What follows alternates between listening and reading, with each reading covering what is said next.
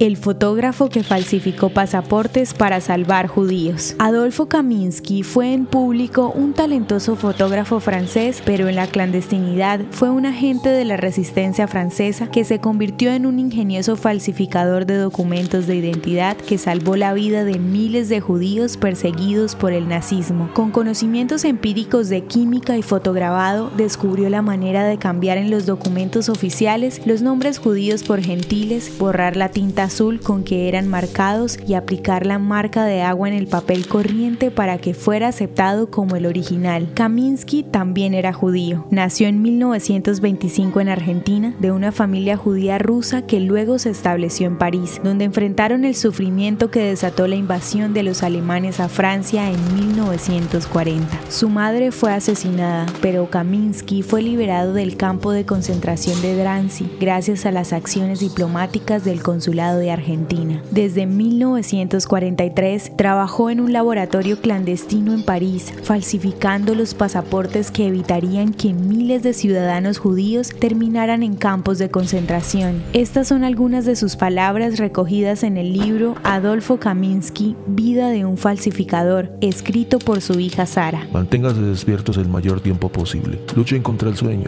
Los cálculos son fáciles. En una hora hago 30 documentos falsos. Si duermo una hora, 30 personas morirán. Su obra fotográfica fue expuesta en el Museo de Arte e Historia del Judaísmo en 2019 y el New York Times hizo un documental acerca de su vida. Adolfo Kaminsky murió el 9 de enero del 2023 a sus 97 años de edad y será recordado como un héroe que arriesgó su vida para salvar a otros de la muerte. Tuve la suerte de salvar vidas humanas. Trabajé día y noche con microscopio. Perdí un ojo, pero no me arrepiento de nada.